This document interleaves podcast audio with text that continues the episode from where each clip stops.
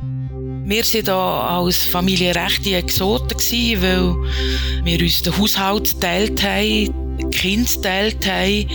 Äh, und meine russischen Freundinnen, die sind dann immer so ein hin und her gerissen zwischen Entzücken und Entsetzen. Wenn er halt vom Tisch aufgestanden ist, schauen, wenn ein Kind gerufen hat und nicht ich. Sie haben das eigentlich toll gefunden, aber ein bisschen haben sie es auch unmännlich gefunden.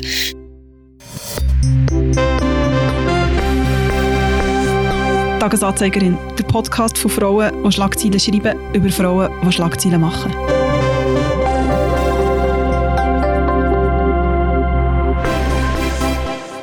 Hoi Janik. Hoi Priska.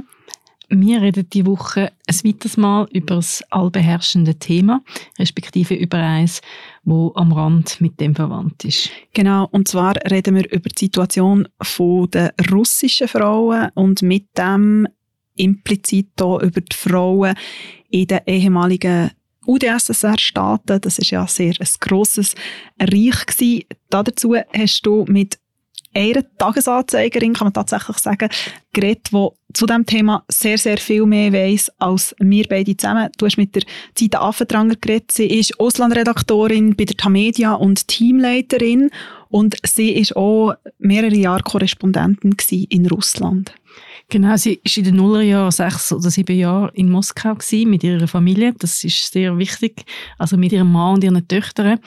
Sie hat dort natürlich die Rolle der Frau im äh, modernen Russland kennengelernt und hat sehr viel auch Anekdoten können erzählen wie sich das für sie selber auch angefühlt hat. Und sie hat natürlich ein sehr grosses Fachwissen. Sie ist jetzt auch täglich im Einsatz natürlich für uns, für die Media-Redaktion. Man hört auch viel im Apropos-Podcast und in anderen. Und sie schreibt sehr viel über die verschiedensten Aspekte jetzt in dem Krieg. Ja, dann würde ich sagen, lassen wir mal in das Gespräch rein.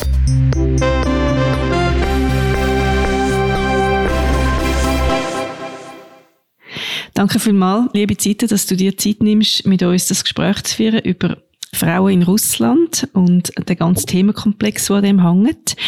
Die erste Frage, die ich dir gerne stellen möchte, ist, wie patriarchal ist die russische Gesellschaft heute prägt? Welche Rolle spielt die Frau? Also die Gesellschaft, die ist sehr patriarchal prägt. Also grundsätzlich ist, ist die äh, Welt wirklich in zwei Teil aufteilt. Der Mann, der verdient das Geld und der ist der Hausherr und hat sagen. Und die Frau, die arbeitet zwar auch, viele arbeiten sogar 100 Prozent, weil der Lohn vom Mann ja nicht zum Leben lenkt. Aber es kommt einem vor wie eine Nebensache, weil die Hauptaufgabe der Frau ist es eigentlich, den Haushalt zu führen, Kind großziehen, die Eltern oder je nachdem halt auch die Schwiegereltern zu versorgen. Und natürlich, ich meine, es gibt in Russland natürlich auch Familien, wo das anders läuft. Aber grundsätzlich ist es schon so, dass der Mann sich äh, bei allem Häuslichen eigentlich nobel zurückhaltet. Und ähm, damit spielen die Frauen in Russland natürlich eine enorm wichtige Rolle. Sie sind immer da, wenn jemand gebraucht wird. Manchmal habe ich das Gefühl, das Land würde einfach zusammenbrechen, wenn das Land keine Frauen hat. Mhm. Eine wahnsinnige Doppelbelastung für die Frauen. Also 100% arbeiten und alles, was Familie und Haushalt betrifft, liegt auch 100% bei ihnen. Genau. Du hast selber mit deiner Familie mehrere Jahre in Moskau gelebt, von 2001 bis 2006. Du bist Korrespondentin dort. Welche Rollenbilder sind dir in deinem Alltag begegnet und wie ist das für dich dort? Also mir ist das manchmal vorgekommen, so ein bisschen wie aus den Erzählungen von meinen Eltern oder von meinen älteren Geschwistern, so wie das für sie damals war, so ein bisschen in einem kleinen katholischen Dorf auf dem Land. Der Mann ist der Chef, die Frau dient ihm.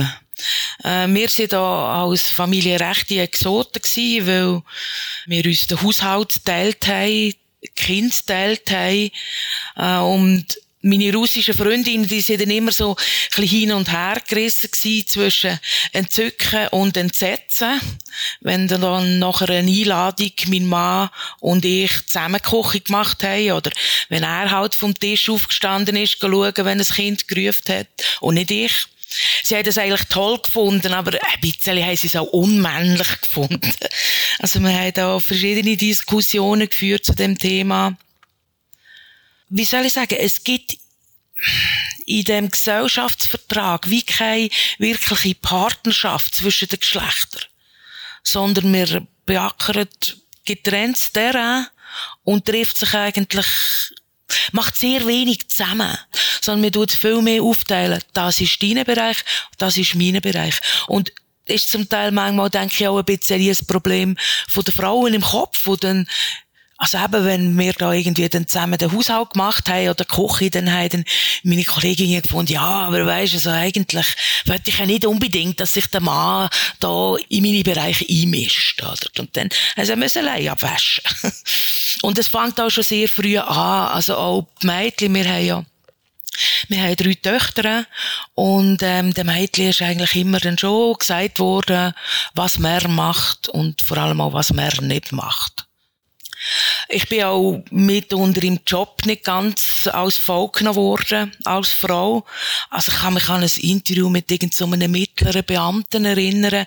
Der ist dann gekommen und hat gesagt, ähm, schreiben Sie, oder? Also ich bin zum Diktat angetreten, sozusagen. Es hat mir aber auch hier und da Vorteile gebracht, weil ich immer das Gefühl hatte, Männer unterschätzen Journalistinnen gern und plaudern dafür manchmal Sachen aus, die sie eigentlich gar nicht unbedingt haben wollen erzählen. Mhm. Das ist ja in Moskau gewesen, also ein städtisches Umfeld. Ist es denn auf dem Land wahrscheinlich noch viel, viel ausgeprägter? Oder, also hast du da auch Erfahrungen gemacht? Es ist auf dem Land schon noch ausgeprägter in dem Sinn, ähm, dass halt so ein bisschen die modernen, jüngeren Leute, wo, wo das Frauenbild zum Teil auch in Frage stellen. Oder das Gesellschaftsmodell, muss man eigentlich sagen. Es ist ja nicht ein, nur ein Frauenbild in dem Sinn, auch in Frage stellen. Und das findet man halt schon vor allem in den grossen Städten, ja. Die Rollenbilder, also ich habe ja da so ein Bild im Kopf von Putin, wo er da mit nacktem Oberkörper und mit so kriegerischen Posen auf seinem Ross sitzt. Wie fest prägt er auch die, die Rollenbilder und die Diskussion? Ich denke, er prägt die Diskussion sehr stark. Weil ich meine, die Bilder, die, die, die sagen ja irgendwie wie alles darüber, wie, wie er sich sieht und äh, wie er den russischen Mann sieht und natürlich indirekt auch, wie er die russische Frau sieht. Das ist so das Bild vom typischen russischen Muschik. Der Muschik, das ist so ein, ein harter Kerl, oder? Also, also eigentlich ein Macho. Der Putin betont aber auch immer, wie, wie er die russische Frauen verehrt. Er schenkt eine Blume zum Frauentag. Die deutsche Bundeskanzlerin Angela Merkel, der hat er immer Blumen geschenkt, wenn sie zu den schwierigsten politischen Gesprächen ist die ist dann da gestanden mit diesen Blumen in der Hand und man ist dann ziemlich blockiert, nur schon, weil man, weil man die Hände nicht frei hat. Also es ist mir in, in meinem Interview auch schon passiert, da habe ich plötzlich einen Blumenstrauß in der Hand gehabt und man kommt sich dann irgendwie saublöd vor und irgendwie ein bisschen unprofessionell. Aber zurück zum Putin, trotz all dem Lob, wo er über die Frauen ausschüttet und diesen Blümchen, äh, die er verschenkt, ich glaube, im tiefsten seiner Seele verachtet er die Frau Frauen und vor allem starke Frauen. Er hat einen ganz einen berühmten Satz gesagt, wo, wo für mich irgendwie alles geklärt hat in dieser Hinsicht. Er hat einmal gesagt, er hätte keinen schlechten Tag, er sei ja schließlich keine Frau. Also ich glaube, dem muss man nicht mehr viel hinzufügen. Ja. Mhm. Ja, und der Einsatz von der Blumen als quasi Waffe ist, äh, sagt auch viel, oder? so ähnlich, genau. genau. Ja. Jetzt, du hast vorhin gesagt, eben, ähm, Frauen als Journalistinnen äh, sind irgendwie ein bisschen verpönt oder so. Ähm, das ist ja scheinbar auch in der Politik so. Frauen in der Politik sind nicht wirklich sichtbar. Um den Putin herum hat es scheinbar alles nur Männer. Spielen Frauen gar keine Rolle in der russischen Politik? Also in dem äh, innersten Zirkel, wo jetzt da auch über Krieg und Frieden entschieden hat in der Ukraine, gibt es keine Frauen und auch nicht in dem Zirkel, wo vorher eigentlich das Geschick vom Land gesteuert hat. Und das ist ja die Zirkel, das ist eigentlich dort, wo die Entscheidungen gefällt werden. Der Staat, die Regierung, das Parlament, das sind eigentlich die, die dann die Entscheidungen nur umsetzen. Das sind eigentlich nicht die Entscheidungsträger. Und im Staat sieht es dann schon ein bisschen anders aus. Also die drittmächtigste Frau von Russland ist eine Frau. Das ist äh, die Präsidentin von der oberen Parlamentskammer. Und es gibt auch mehrere äh, Parlamentarierinnen, wenn natürlich auch weniger als Frauen. Aber wie soll ich sagen, das spielt wie keine Rolle, weil die Frauen, die vertreten genauso die Linie von Präsident wie die Männer. Die reden zwar von Frauenrecht, oder von der Rolle der Frau, von der wichtigen Rolle der Frau. Aber sie machen doch nichts, um die Frauen zu stärken, um ihre Lebensbedingungen zu verbessern, um irgendwie Gesellschaft ein bisschen anzuschieben, dass sich das traditionelle Verhältnis zugunsten auch von der Frau verändert. Sie betonen dafür immer die Wert von der russischen Familie, und in dieser russischen Familie ist die Rollenverteilung eben genau so, wie wir es vorher gesagt haben. Und ansonsten reden sie eigentlich im Kreml nach dem Maul. Und es ist noch interessant, wie weiter ab, dass man dann kommt in, der, in dieser Hierarchie von der Politik, desto mehr Frauen hat es dann. Mhm. Und dort hast du also Vorstöße erlebt, in dieser politischen Schicht und Bemühungen oder, oder sonst irgendwo in der Gesellschaft, dass eben die, die verkrusteten Strukturen und Rollenbilder irgendwie zu modernisieren? Oder findet das eigentlich nicht statt? Es hat schon so Bewegungen gegeben, also eigentlich gerade so die letzten Jahre. Vielleicht muss man das schnell ein bisschen ausholen. Es hat einen Fall gegeben von drei jungen Frauen, die ähm, von ihrem Vater jahrelang misshandelt worden sind, auch sexuell missbraucht worden sind. Wo er eingesperrt hat, wo er auch seine Putzfrauen angestellt hat, wo, wo er sie gequält hat. Das haben eigentlich alle gewusst rundum. Man ist auch mehrmals ist auch die Polizei gerufen worden, er hat auch mal geschossen. Es hat sich eigentlich niemand wirklich für das interessiert und für die Mädchen eingesetzt. Und nachher ist dann das Drama passiert, die drei Mädchen haben den Vater umgebracht zwar gemeinsam. Also die jüngste ist 16 die älteste ist 19 Und nachher sind sie natürlich verhaftet worden. Und dann ist die Diskussion losgegangen, sie sind jetzt Opfer oder sie sind Täter. Und die erste, der erste Vorstoß war wirklich, dass man sie des Mordes anklagt und eigentlich ihre, ihre Opferrollen überhaupt nicht zur Kenntnis genommen hat, überhaupt nicht hat einfließen Und das hat zu einer riesen Diskussion, natürlich auch eine wahnsinnig emotionale Diskussion geführt. Und es hat eine Unterschriftensammlung gegeben für die jungen Frauen. Es sind auch viele Leute, vor allem junge Frauen, aber auch junge Männer, sind auf die Straße und haben gefunden, das geht nicht, da muss man etwas machen. Wir müssen an dem arbeiten. Und es hat wirklich so ausgesehen, wie wenn da bisschen Bewegung in die Strukturen reinkommen, in das Denken reinkommen. Wo, wo stehen wir überhaupt? Wie, wie, wie gehen wir überhaupt miteinander um? Aber äh, ich befürchte jetzt, wo der Krieg losgegangen ist und sich die Reihen schließen und so das chauvinistische Gehabe so groß ist wie schon lange nicht mehr, wird wahrscheinlich die Diskussion versanden oder einfach untergehen. Mhm. Ja, ich wollte gerade fragen als nächstes, oder inwiefern jetzt der Krieg die, die bereits vorherrschenden Rollenbilder zementiert. Also du sagst, das ist ein großer Rückschritt, auch in dieser Frage. Es ist zu befürchten, eben, also die ganze MeToo-Debatte, die wir im Westen hatten, die hat Russland höchstens ein bisschen angehaucht. Also das ist nie wirklich ein Thema gewesen. Und ähm, ich meine, mit dem Krieg ist alle gesellschaftliche Diskussion, denke ich, einfach beendet. Und ja, es sind keine gute Zeiten jetzt, um für Frauenrechte zu kämpfen in Russland. Hm. Wenn man jetzt die Geschichte schaut, oder begegnet man auch anderen Bildern als jetzt denen, die du erzählt hast? Oder welche Rolle haben denn Frauen vor 1991 im Osten in der damaligen Sowjetunion eingenommen? Unterscheidet sich das ja und nein. Also Frauen in der ehemaligen Sowjetunion sind ja ihren Kolleginnen im Westen bei uns ein Weile weit voraus gewesen. Also russische Frauen können abstimmen, sie können arbeiten, wo es im Westen noch lange Diskussionen gegeben hat, äh, und die Frau ohne Einwilligung vom Mann eigentlich fast nichts hätte können machen und die Sowjetunion hat das Bild von dieser Gleichberechtigung natürlich auch zelebriert. Und sie hat ja zum Beispiel auch die erste Frau ins Weltall geschickt, die Valentina Tereshkova. Sie sitzt übrigens heute im russischen Parlament und ist eine treue Gehilfin von Putin, muss man sagen. Das hat diesen Frauen damals ein Selbstbewusstsein gegeben. Und vor allem ältere Russinnen reden immer noch von dieser Zeit und sind auch immer noch sehr stolz darauf, dass sie eben mitgeholfen haben, das Land aufzubauen. Auch nach dem Krieg, nach der Revolution und so weiter. Aber der Sowjetstaat, und das relativiert die Errungenschaften in meinen Augen ziemlich, der ist komplett männlich gewesen. Alle führenden Personen in dem Staat sind zu jeder Zeit Männer gewesen. Und ähm, die ganze Frauenpolitik, die von gesehen progressive Frauenpolitik, die haben sie vor allem gebraucht, um gegen den Westen zu punkten. Aber sie haben auch einfach schlicht die Arbeitskräfte der Frauen gebraucht, um das Land aufzubauen. Ja, also von dem her die Glorie von der äh, sowjetischen Frauenpolitik ist recht bescheiden.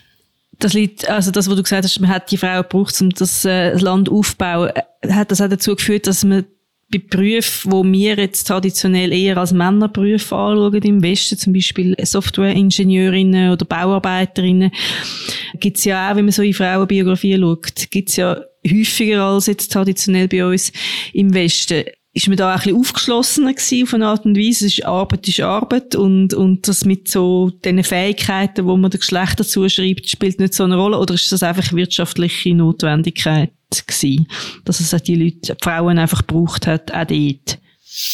Ja, es ist noch schwierig zu sagen. Also, es, äh, was, was, was einem ja spontan einfällt, sind die Traktoristinnen und äh, die Mähdrescherfahrerinnen und, und, und ganze weibliche Baubrigaden. Also etwas, wo ich, wo ich immer ganz schräg fand. Also einfach, also einfach, wenn ich das gesehen habe, habe ich gemerkt, irgendwie, puh, das ist irgendwie einfach ein, ein fremdes Bild für mich. Ich bin da wahrscheinlich auch, nein, nicht wahrscheinlich, ich bin in gewissen äh, Gesellschaftsbilderinnen gefangen.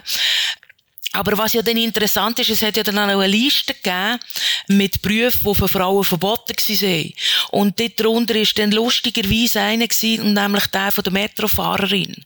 Also Frauen haben bis vor kurzem, ich glaube etwa vor einem Jahr gewesen, haben sie nicht dürfen Metro fahren. Und das ist dann irgendwie entlarvend, äh, das sei kein äh, Frauenjob, weil das sei zu hart für die Frau, weil das sei unter dem Boden und ich weiß auch nicht so genau, ja. Aber der, der Witz ist natürlich, dass der, der Job vom, vom Metrofahrer ist sehr ähm, prestigeträchtig. Also ein Metrozugführer, das ist jemand, oder? Und vielleicht hat es auch einfach da ein bisschen mehr damit zu tun, dass Frauen da ausgeschlossen wurden. Also zum Beispiel ein ganz, ein ganz typischer Beruf für Frauen in Russland ist eine Ärztin. Es gibt sehr viele Ärztinnen, fast nur Ärztinnen, aber die Wahrnehmung von dem Beruf ist ganz eine andere wie bei uns. Also erstens ist er schlecht zahlt. Im Gegensatz zu uns. Zweitens ist es viel Arbeit für wenig Ansehen.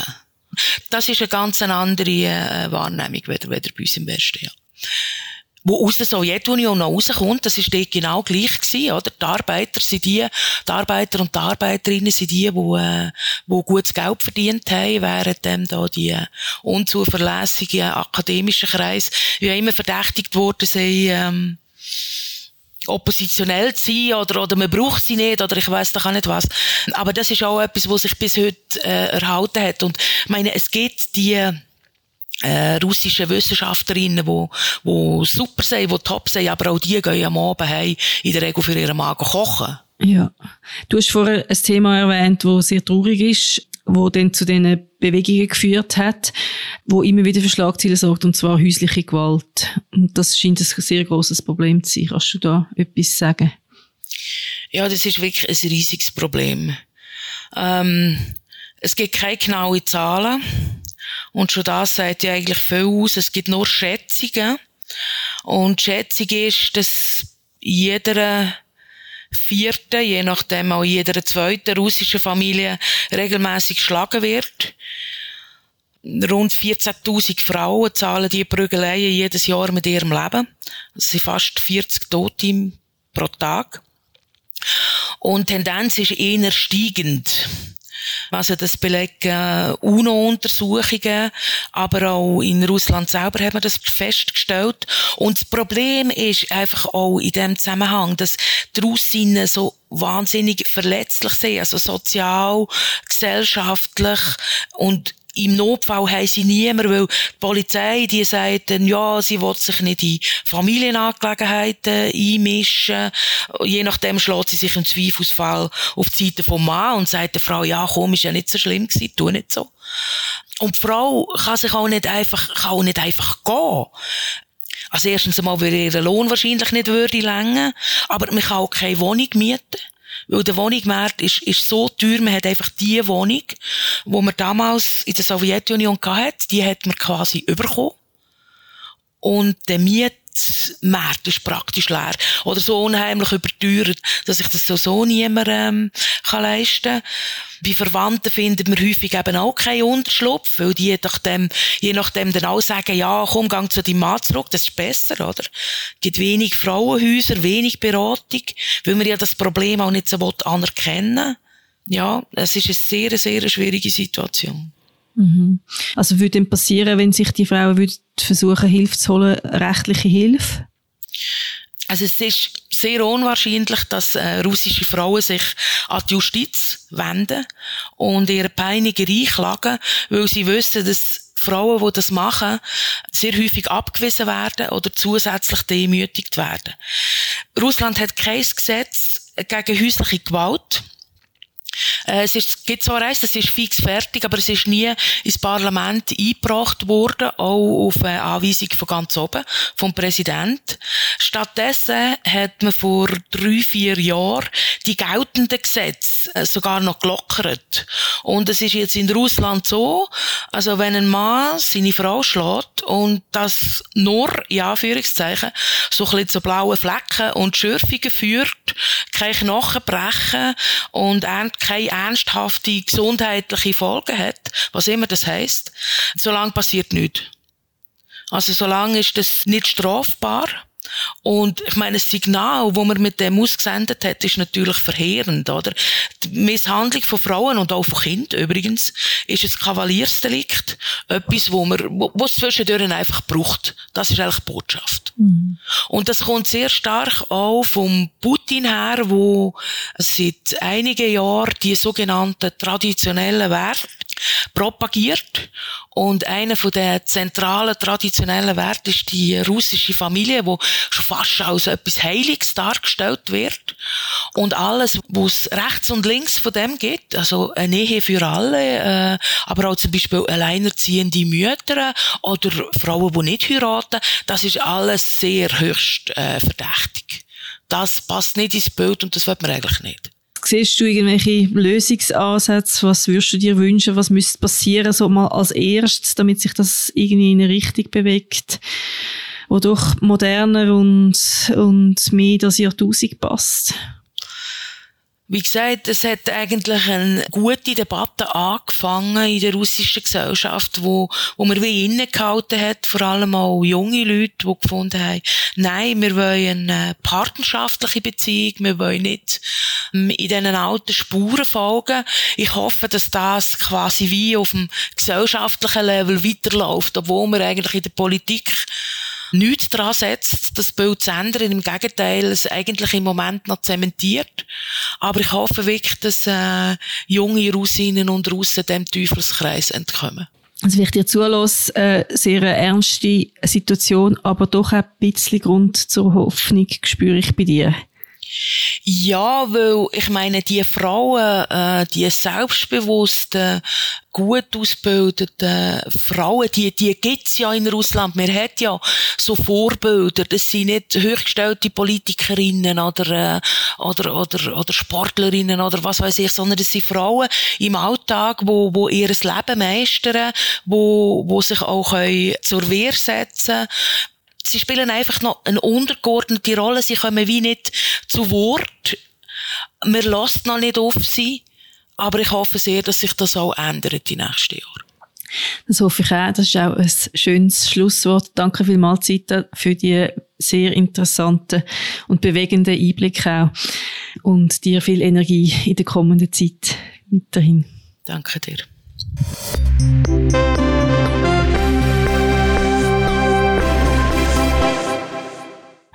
Das ist ein sehr ein informatives Gespräch. Ich habe so viel erfahren, was ich noch nicht gewusst habe. Ähm, also das ist wirklich ähm, beeindruckend, die Einsicht. Etwas, was ich sehr bemerkenswert habe gefunden, ist das, was Zita anspricht, das starke Frauenbild in der UdSSR und eben, dass sie hätten können arbeiten und all die Rechte hatten, aber dass das natürlich sehr zweischneidig war. Und dort muss ich sagen, habe ich sehr viel gelernt. Aber das habe ich mir ganz ehrlich bis jetzt in dieser Form zum Beispiel nie überlegt. Ja, das ist ja auch irgendwie noch zusätzlich belastend, oder? Dass es früher auch noch vor der Gründung von der Sowjetunion schon große Schritte gegeben hat. Äh, wir haben auch in der Recherche über Frauen gelesen, wie Alexander Kolotay, wo eine wichtige Vertreterin von der sozialistischen Frauenbewegung in Russland war und sich für Vereinbarkeit von Haus, Familie und Lohnarbeit eingesetzt hat. Sie hat auch übrigens ihren Mann und ihr Kind verlassen, um in Zürich zu studieren und ist zweimal für den Nobelpreis nominiert gewesen. und auch andere spannende Vorstöße, Bewegungen sehr früh im Vergleich eben zu zum Beispiel der Schweiz. Aber dass sich das nachher irgendwie eben alles so verändert hat unter wirtschaftlichem Druck, unter sozialistischem System und, und in der Moderne. Genau, das war vor allem in den 30er, gewesen, also wo der Stalin zum Beispiel die kommunistische Partei hat auch zum Beispiel eine Frauenabteilung gehabt, die ist aufgelöst worden und, und dort ist man zurück auch wieder zu dem patriarchalen Familienbild, also dass zum Beispiel auch Abtreibung wieder ist verboten worden. Und das ist etwas, und das sagt ja Zita sehr schön und sehr eindrücklich und sehr erschreckend, dass das etwas ist, wo, wo sich bis heute hat. Und ich meine, das Stichwort Abtreibung, Polen hat dort nochmal eine andere Stellung, aber ist das zum Beispiel auch einfach immer noch verboten. Ja. Und was auch noch eindrücklich ist, ist, ich habe so viele Eindrücke und Informationen von der Zeit erfahren, die sich irgendwie so schwierig vereinen lassen, auch mit dem Aussenbild, wo wir von der in Anführungs- und Schlusszeichen russischen Frau so haben. Du hast ja das im Vorgespräch auch erwähnt, dass du so ganz einen anderen Blick gehabt hast auf die russische Frau in Anführungs- und Schlusszeichen. Also es ist einfach zum Beispiel so, dass ich eine Zeit lang viel über Mode geschrieben habe und da zum Beispiel auch immer wieder ein Thema war, wenn man so bei den späten 90er, frühen Nullerjahren schaut sie sehr viele russische Models und sehr viele Models aus Osteuropa auf den Laufsteg zum Beispiel gesehen, aber auch in grossen Modekampagnen. Und man hat immer auch so von dem russischen Gesicht, also mit diesen sehr harten Gesichtszügen geredet. Und ich glaube, das ist etwas, wo, wo so auf einer ästhetischen Ebene sich behalten hat und also das Bild eben so, also es ist einfach sehr stark klischiert und sehr stark stigmatisiert und halt gerade bei uns, zum Beispiel in Zürich und so das Fellmantel-Klischee und, und das ist natürlich etwas, was dort total clasht mit dem, was, was eine Zeit da sagt. Dort finde ich schon immer wieder erschreckend, auch zum, zum selber merken irgendwie, wie prägt man ist von diesen Stereotypen und wie wenig man eigentlich zum Teil auch weiss, obwohl man das Gefühl hat, man ist eigentlich sehr informiert und aufgeschlossen und befreit von dem ja, ist auch eine wahnsinnig große Bevölkerungsgruppe, die russische Frau per se. Also da irgendwie Schlussfolgerung zu ziehen, ist sicher auch nicht einfach. Schauen wir noch zurück auf die letzten zwei Wochen, was so passiert ist. Nein zum Krieg, nein zum Krieg. Mit einer Protestaktion hat eine Kriegsgegnerin im russischen Staatsfernsehen die Hauptnachrichtensendung unterbrochen. Während der Live-Übertragung sprang Marina Ovsjanikova ins Bild, hielt ein Plakat in die Höhe und rief wiederholt Nein zum Krieg, Nein zum Krieg. Anschließend wurde die Übertragung abgebrochen. Ovsjanikova war zum Zeitpunkt des Protestes Mitarbeiterin des russischen Staatsfernsehens. Mittlerweile wurde sie zu einer Ordnungsstrafe verurteilt. Ob es bei diesem Verfahren bleibt, ist noch unklar. Baerbrock würdigt Ukrainerinnen am Weltfrauentag.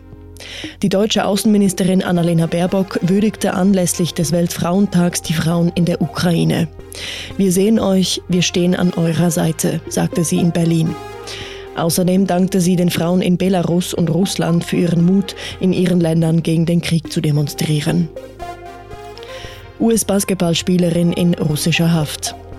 Die US-amerikanische Basketballspielerin Brittany Griner ist im Februar an einem Moskauer Flughafen verhaftet worden. Dies, weil sie angeblich Patronen mit Haschischöl im Gepäck hatte.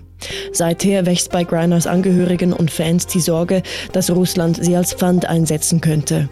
Außerdem stehe sie als schwarze, lesbische Frau für alles, was Putin hasst. So sagte seine Geschichtsprofessorin und Kennerin des Falls in einem Tagi-Artikel, den wir in den Shownotes verlinken. Noch nie gab es so viele Chefinnen in Schweizer Firmen. Noch nie sind so viele Frauen in die Geschäftsleitung der 100 größten Schweizer Arbeitgebenden aufgerückt wie im Jahr 2021. Das zeigt die neueste Herausgabe des jährlichen Schilling Reports, der die Entwicklung des Frauenanteils im Kader der Schweizer Wirtschaft untersucht. Letztes Jahr wurden demnach 36 Prozent der freien Posten in der Geschäftsleitung mit Frauen besetzt. Das ist so viel wie noch nie. Besonders stark ist die Zunahme bei den Konzernchefinnen mit einem Plus von 80 Prozent. 10 Frauen und 45 Männer. Der Frauenanteil im Obwaldner Kantonsrat sinkt von rund 25 auf knapp 18 Prozent. Anstatt 15 Frauen sitzen neu nur noch 10 Frauen im Innerschweizer Parlament. Von insgesamt sieben Abgewählten sind vier davon Frauen. Dafür sind fünf neue Männer dabei. Stärkste Partei bleibt die Mitte mit 19 Sitzen. Die SVP verliert zwei Sitze, bleibt allerdings auf Platz 2, gefolgt von der FDP. Und jetzt wäre schön zu wissen von dir, Annik, wer oder was äh, dich in den nächsten zwei Wochen begleitet. Mir wird Yoko Ono begleiten und zwar aus zwei Gründen. Der erste Grund ist hier in Zürich.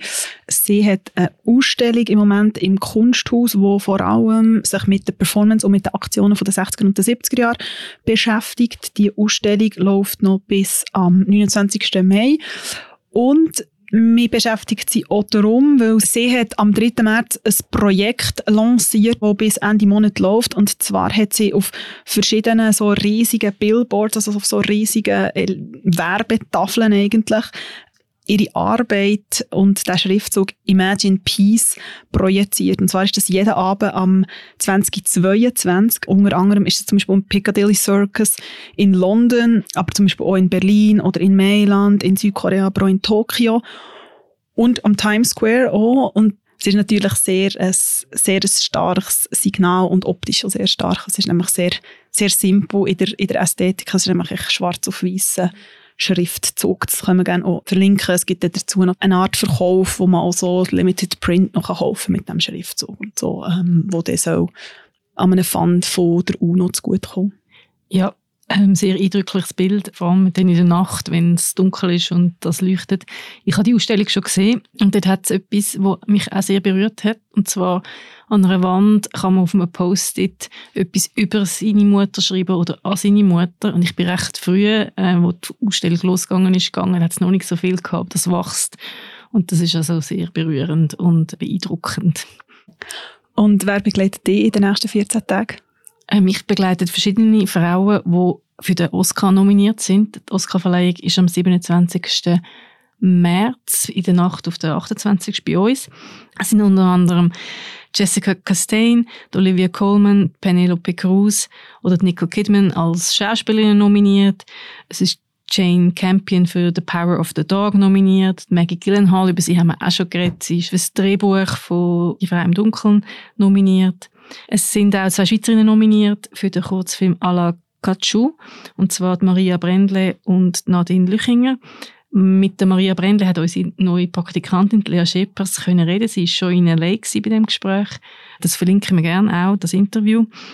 Ich bin auch sehr gespannt auf die Reden. Da ist ja immer auch viel Gesellschaftskritik oder mhm. politische Situationen werden kommentiert.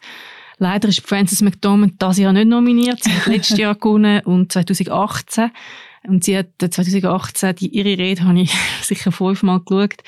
Sie hat äh, alle Frauen im Saal gebeten, aufzustehen und hat irgendwie so ein Plädoyer dafür gehalten, dass, dass alle sollen sich bei ihnen melden für Projekte umsetzen und hat dann am Schluss auch einen Inclusion Rider gefordert, also dass bei allen Filmproduktionen auf eine ausgeglichene Besetzung von Frau und Mann geachtet wird. Und also, das ist noch so ein Tipp für die Stimmung, also sie, sie so ein bisschen zu googeln, was sie am so sagt. Mhm. Das ist sehr, äh, sehr unterhaltsam und auch schön.